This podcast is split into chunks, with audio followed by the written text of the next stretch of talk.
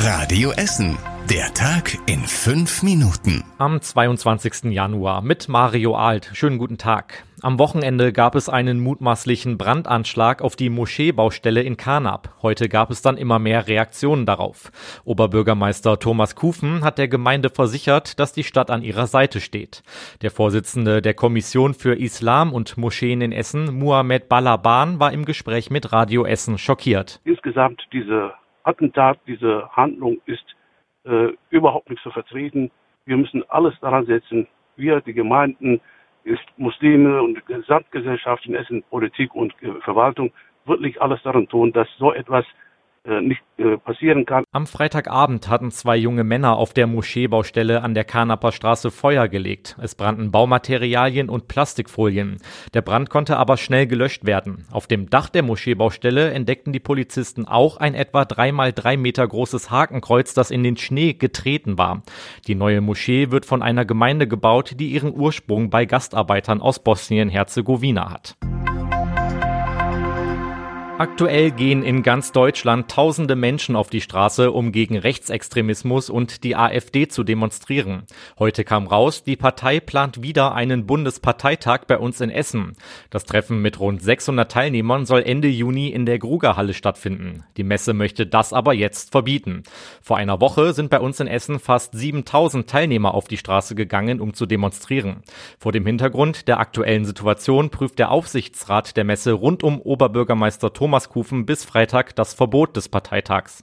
Das Anti-Rechts-Bündnis Essen stellt sich quer hat im Internet schon Proteste gegen den Parteitag angekündigt. Vor neun Jahren hatten sich die Rechtspopulisten schon einmal zu einem Bundesparteitag in der Grugerhalle getroffen.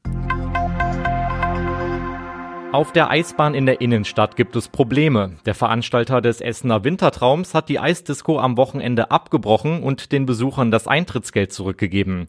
Der Ärger begann zuerst mit einem kaputten Kühlschlauch auf der Rampe, welche die beiden Eisflächen auf dem Kennedyplatz verbindet. Danach gab es immer mehr Löcher im Eis. Die wurden offenbar mutwillig ins Eis gehackt.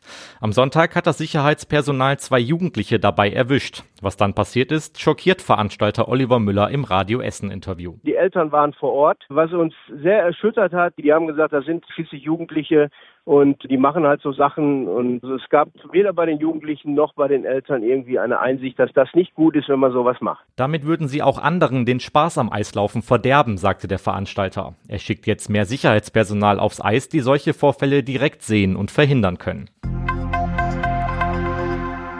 Ein Thema, was uns schon seit Wochen beschäftigt und viele Menschen bei uns in Essen belastet, ist die Sperrung der A42 zwischen Bottrop und Essen. Die beschäftigt jetzt auch eine Taskforce. Das ist eine Expertengruppe, die alle zwei Wochen über die Situation berät. Neben den Städten Essen und Bottrop sind bei den Treffen auch Vertreter aus Gelsenkirchen, Oberhausen und Gladbeck dabei. Auch Straßen NRW, die Feuerwehr sowie Polizeibehörden nehmen teil. Von der Autobahn GmbH sitzen unter anderem Experten aus dem Baustellenmanagement am Tisch. Die Situation soll von den rund 50 Fachleuten dann regelmäßig bewertet und optimiert werden. Heute gab es schon die zweite Sitzung der A42 Taskforce.